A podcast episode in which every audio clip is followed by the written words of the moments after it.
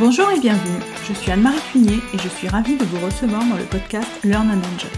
Dans chaque épisode, je vous propose d'analyser les usages et technologies du digital learning qui permettent de créer une expérience apprenant engageante et efficace. Avec des experts et professionnels du monde de la formation et de l'éducation, nous décoderons ensemble les bonnes pratiques qui marchent et les outils et méthodes qui permettent de transformer l'expérience d'apprentissage pour créer un effet waouh auprès des apprenants. Laissez-vous inspirer Bonjour à tous, je vous propose d'accueillir pour ce nouvel épisode Arlène Botocro qui est Key Account Manager chez WooClap. Avec Arlène, nous allons échanger sur comment créer de l'interaction avec les étudiants pendant un cours grâce à WooClap. Bonjour Arlène et bienvenue sur le podcast Learn and Enjoy. Bonjour. Je suis ravie de te recevoir pour ce nouvel épisode du podcast. Donc ensemble, on va voir comment il est possible de créer de l'interaction dans un cours en utilisant WooClap pour un apprentissage actif et ludique. Mais avant, est-ce que tu peux nous dire qui tu es, quel est ton parcours et nous présenter l'entreprise WooClap Bonjour Anne-Marie, merci de, me recevoir sur ce podcast. Donc, euh, pour en dire un petit peu plus sur moi, j'ai une formation euh, axée euh, innovation et transformation numérique et sociologie des usages du numérique. Euh, et j'ai travaillé en fait euh, aussi bien auparavant déjà dans une autre start-up euh, autour de l'enseignement supérieur et avec un outil un outil numérique. J'ai aussi travaillé dans une équipe pédagogique d'une grande école française au lancement de programmes. Et j'ai aussi travaillé pour un, grand groupe d'édition où il y avait aussi des sujets éducation. Donc voilà, j'ai touché à ces sujets d'apprentissage par différents biais. Euh, WooClap, ça a été créé en 2015 par deux ingénieurs qui sont passionnés par les questions d'éducation, d'enseignement et des technologies. Euh, et qui avaient euh, comme constat la frustration de voir euh, que la communication pendant les cours entre les enseignants et les, et les étudiants était, était, un petit peu difficile. Donc ils se sont assez rapidement entourés d'experts, de, chercheurs en neurosciences aussi, on pourra en reparler si besoin, et d'ingénieurs pédagogiques et d'enseignants évidemment pour, pour créer une solution. Euh, et aujourd'hui, on en est à euh, plus de 500 000 personnes qui utilisent WooClap. Euh, on travaille avec à peu près 200 établissements d'enseignement supérieur dans toute l'Europe. et depuis un an, en 2020, du coup, on a lancé une deuxième plateforme, WooFlash, dont on parlera, je crois, dans un autre épisode. Oui, tout à fait. On consacrera un épisode à vous Flash. Et euh, pour vous Clap, euh, moi je confirme que c'est quelque chose de vraiment euh, très ludique parce que je l'ai utilisé pendant mon année de master et j'ai vraiment adoré cet outil et c'est pour ça d'ailleurs que je t'avais contacté pour qu'on puisse en parler. Donc, donc comme tu l'as dit rapidement, WooClap se base sur les principes neuroéducatifs. Donc, est-ce que tu peux nous expliquer ce que sont les principes neuroéducatifs? Oui, tout à fait. Alors, depuis euh, quelques décennies et euh, ensuite, il y a eu quand même des accélérations sur euh, les dernières années, on a une compréhension qui est de qui est toujours meilleure de la manière dont le cerveau fonctionne grâce à différentes disciplines qui sont liées aux sciences cognitives. et notamment, ça nous éclaire sur la manière dont on apprend. Et les principes neuroéducatifs, c'est vraiment l'idée de se dire qu'on va se baser sur cette meilleure compréhension du cerveau qu'on a, et des mécanismes d'apprentissage pour, proposer des bonnes pratiques qui peuvent être euh, utilisées pour l'apprentissage quand on est du côté des apprenants et puis plutôt pour l'enseignement euh, quand on est du côté des personnes qui vont euh, transmettre du savoir. Et du coup, en quoi ces principes neuroéducatifs sont importants pour, pour que les enseignants puissent créer une expérience apprenant engageante avec leurs étudiants? Voilà, donc comme je disais maintenant, on sait mieux comment on apprend qu'avant. Euh, et donc, il y a des bonnes pratiques qui sont, par exemple, euh, celles euh, de maximiser l'attention, l'engagement actif, le retour sur erreur aussi, c'est la capacité à très rapidement faire un feedback. et donc, quand on s'est testé en tant qu'apprenant, est-ce que j'ai émis une hypothèse pour voir si j'avais compris quelque chose, avoir un retour immédiat pour savoir s'il y avait une erreur ou si c'était bon, et éventuellement être accompagné pour aller plus loin. tous ces, ajustements successifs, c'est ce qu'on va appeler du coup le retour sur erreur. Et ensuite, la consolidation, c'est toute, euh, toute la question de la répétition espacée. Donc, pour avoir une mémorisation qui est durable, on a besoin de voir différentes fois les informations, euh, autant que possible de manière différente. Donc, c'est aussi pour ça que les exemples sont intéressants. Euh, et on va avoir besoin ensuite d'aller faire un, aller rechercher dans notre mémoire certaines de ces notions pour les consolider sur du long terme. C'est tout, c'est tout l'intérêt d'avoir des, des, exercices. toutes ces pratiques, il y a différentes personnes qui en parlent. En, français, je vous recommande notamment Stanislas Dehaene, qui est un chercheur français sur ces questions-là, qui a fait plusieurs conférences au Collège de France, par exemple. Côté canadien, on travaille aussi avec Steve Masson, qui est un autre chercheur sur ces questions-là. et donc, tout ça fait que du coup, les étudiants savent mieux comment apprendre. Ce sont aussi des pratiques qui, euh, par euh, justement leur essence, parce que par exemple, on va dire aux enseignants de montrer plus d'exemples variés, on va proposer aux étudiants, de se, aux apprenants de manière plus globale de se tester. Tout ça va faire que du coup, euh, l'apprenant, il est vraiment au cœur de son apprentissage et donc plus engagé, in fine. Et donc, concrètement, WooClap, comment ça marche? Comment fait l'enseignant pour utiliser WooClap pendant son cours? Donc, WooClap, c'est une solution qui va permettre de créer des questionnaires qu'on va ensuite euh, lancer en direct pendant une session de formation. Très concrètement, qu'est-ce que fait l'enseignant? L'enseignant va, avant un cours, en préparant euh, toute la séquence pédagogique, donc euh, selon le type de formation, par exemple, je vais avoir deux heures de formation tous les lundis matins qui sont programmées quand je programme ça, en général, euh, je prévois ce que je vais dire comme contenu, je prévois également ce que je vais montrer. Donc euh, souvent, on va avoir des diaporamas. Et à ce moment-là, je vais également utiliser la plateforme MoClap qui propose des squelettes pour y insérer des questions. Euh, je vais décider de questions que je veux poser pendant mon cours. Donc par exemple, je vais pouvoir décider de poser un QCM trois fois pendant le cours, donc une question à choix multiple, pour vérifier que les étudiants ont bien compris ce que je viens de leur dire. Donc, avant mon cours, du coup, je vais utiliser la plateforme pour aller insérer ces questions-là que je décide dans WooClap. Je vais ensuite pouvoir aller insérer ces questions interactives dans mon diaporama. Et pendant le cours, je vais pouvoir lancer euh, en même temps que mon diaporama des questions WooClap qui vont intervenir à des moments euh, spécifiques de mon, enseignement. Euh, et les apprenants vont aller en direct se connecter, vont pouvoir, au moment où je lance la question, répondre à cette question et ça va me permettre à des moments clés euh, d'avoir euh, sur le diapo, donc euh, si on est en présentiel hein, sur un écran et puis si on est à distance dans, le, dans la salle de visioconférence, je vais pouvoir voir en direct des réponses qui ont été apportées par les étudiants à ma question à choix multiple. Et je vais voir que 60% des, des, des, personnes présentes, par exemple, avaient une bonne réponse. Et donc ça va, c'est bon, je continue. Et au contraire, si j'ai 60% d'erreurs, c'est peut-être qu'il faut qu'on revienne sur la notion. Mais du coup, les étudiants, donc euh, comment font les étudiants pour répondre? Il me semble que c'est avec un QR code. Ils doivent utiliser leur téléphone. Ouais, exactement. Alors, euh, on va recommander effectivement quand on est en présentiel. Donc, WooClap a été créé pour le présentiel initialement. Euh, maintenant, on voit que ça marche aussi très bien à distance et ça a été beaucoup utilisé pendant la crise, évidemment, pour, pour faire fonctionner les cours à distance. Mais initialement, ce qu'on propose, c'est aux étudiants de se connecter avec leur smartphone. Euh, donc, ils ont un lien ou ils ont un QR code qui leur permettent de rejoindre la session. On a aussi des cas où c'est possible de rejoindre en fait par SMS. On a un système qui est disponible pour des étudiants euh, qui n'auraient pas de connexion à Internet, par exemple. Euh, et c'est également possible si on est dans un dispositif où on est à distance et où de toute façon on se connecte en utilisant un ordinateur à une visio de cours. Là, ce sera possible d'ouvrir une nouvelle fenêtre de navigateur pour aller répondre aux questions directement.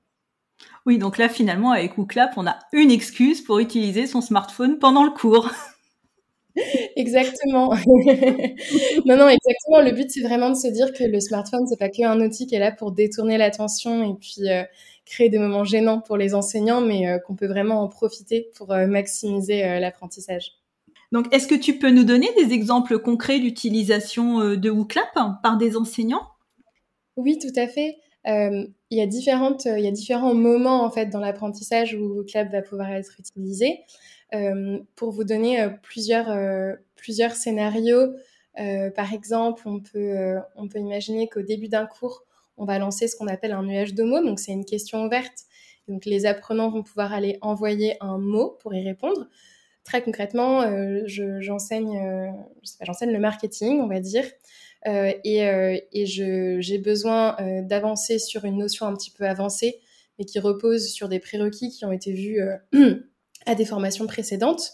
je vais pouvoir sonder, donc faire vraiment un diagnostic de où en est en fait mon groupe d'apprenants en leur demandant avec un nuage de mots au début, quand je vous dis telle notion, à quoi pensez-vous? Euh, et donc, je vais voir apparaître en temps réel les réponses euh, de euh, toute mon assemblée, que j'ai 10 personnes ou que j'en ai 200.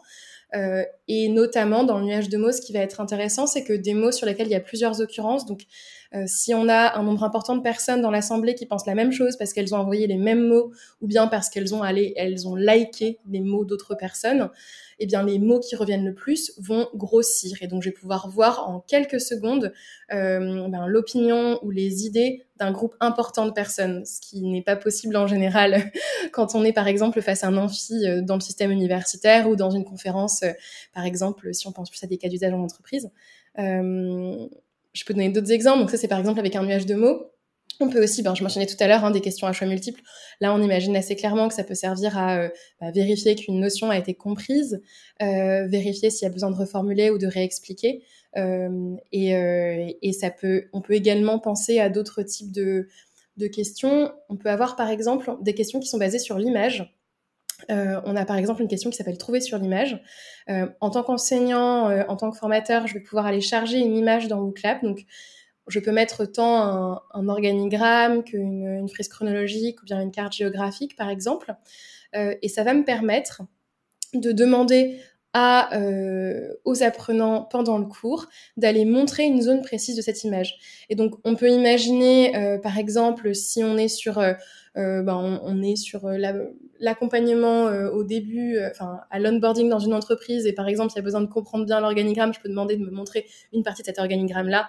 Donc, il y aura une zone que j'aurai encodée comme étant la bonne réponse et qui permettra d'avoir vraiment une expérience qui est, euh, qui est visuelle. Je peux aussi penser euh, sur euh, un cours qui a un lien avec la géographie, par exemple. Je mets une carte géographique et je demande montrez-moi où est la capitale de la France, par exemple. Ah, c'est génial. ouais. Et voilà, je sais pas, on a d'autres types de questions. Je sais pas si tu veux que j'en parle. tu peux juste nous faire un, un, petit panorama rapide des différentes possibilités. Donc là, on a vu qu'il y avait le nuage de mots-clés, on a vu qu'il y avait le QCM, donc euh, l'image, et quels sont les autres? Après, on a des questions, par exemple, avec des textes à trous, où on va demander des mots manquants. Donc ça, c'est pratique pour euh, aussi bien pour du vocabulaire euh, précis, euh, spécifique, ou bien pour, pour avoir plus de créativité, des idées, par exemple. Euh, on a des questions qui permettent de relier deux types d'idées entre elles. Euh, on a aussi des questions qui vont permettre de, voir comment, donc de sonder. Il n'y a pas forcément de bonnes réponses, mais je vais pouvoir sonder mon audience pour connaître une opinion à partir de différentes options de réponse ou bien pour demander en fait des priorisations. Donc je vous donne cinq thèmes pour vous, euh, quel thème vous mettriez en premier et quel thème va venir en deuxième? Ça me permet une fois de plus voilà, de faire un plus un sondage sans qu'il y ait de bonnes réponses. Et ensuite, on a des questions qui ont été développées avec euh, bah justement euh, des, je parlais des experts tout à l'heure, euh, des types de questions qui s'appellent les tests de concordance. Donc il y en a deux, un test de concordance de script, test de concordance de jugement. Qui, elles, en fait, visent à analyser la capacité de positionnement d'apprenants dans des situations d'incertitude et quand on a une étude de cas. Donc euh, très concrètement, par exemple, pour un test de concordance de jugement, euh, je vais euh, proposer donc soumettre une étude de cas dans laquelle il y a une prise de décision qui est complexe parce que s'il y a juste une bonne réponse, dans ce cas-là, une question à choix multiple correspond. oui, non, bon, donnez-moi la réponse.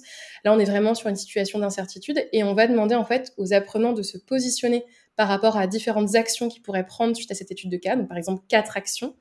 Euh, et euh, on va comparer en fait leur positionnement. Donc, quelles options ils ont choisies par rapport au positionnement d'un panel d'experts qu'on aura préalablement choisi. Donc ça permet d'avoir des questions qui sont plus complexes, mais qui permettent d'aller vraiment beaucoup plus loin sur des situations pédagogiques euh, qui ne sont pas que sur du, euh, euh, enfin voilà, qui vont être sur du raisonnement typiquement et sur vraiment de l'étude de cas. Et donc ça, ça va être utilisé dans des contextes aussi bien dans le secteur médical que par exemple, on peut penser à ça dans des, dans des décisions managériales par exemple. Ah oui, on peut imaginer vraiment des scénarios euh, complexes euh, grâce à WooClap et en utilisant euh, les différentes modalités possibles. Ça, franchement, je, je... là, j'ai appris toutes les possibilités de WooClap parce que je pensais pas qu'il y en avait autant. Et donc, alors on sait que il est de plus en plus difficile de capter l'attention des étudiants pendant un cours. Donc, euh, est-ce que tu penses qu'avec WooClap, du coup, euh, du fait que les étudiants utilisent leur téléphone pour interagir comme cela, est-ce que tu penses que ça contribue à engager plus les étudiants? Ben C'est l'objectif en tout cas. Oui, nous, on a vraiment des retours euh, qui, euh, aussi bien d'ailleurs du côté des enseignants que du côté des étudiants, euh, qui nous montrent qu'il y a beaucoup plus d'attention, euh, notamment dans le cadre de cours, par exemple, qui ne sont pas obligatoires et dans lesquels il y a un nombre important de personnes. On pense au système universitaire, typiquement. on a vraiment des, des bons retours. Et de manière globale, l'objectif, en fait, sur cette question de l'engagement, c'est vraiment de rendre les étudiants acteurs de leur apprentissage euh, et d'optimiser leur capacité d'apprentissage. Et là-dessus, il y a vraiment des études très sérieuses. Bon, je vais parler plusieurs fois tout à l'heure de ce type de sujet, euh, mais, mais, qui ont été menées et qui montrent euh, notamment les effets de différentes choses. Euh, par exemple, euh, ce qu'on appelle l'effet test. on sait maintenant, et c'est vraiment prouvé sur, aussi avec des, des études de dans différentes disciplines, que quand on teste les étudiants pendant les phases d'apprentissage, sans forcément qu'il y ait un objectif hein, de, de notes derrière, mais vraiment juste euh, ce qu'on appelle l'évaluation formative, quand on teste des étudiants pendant des, phases d'apprentissage, euh, on sait qu'ils retiennent plus longtemps les informations.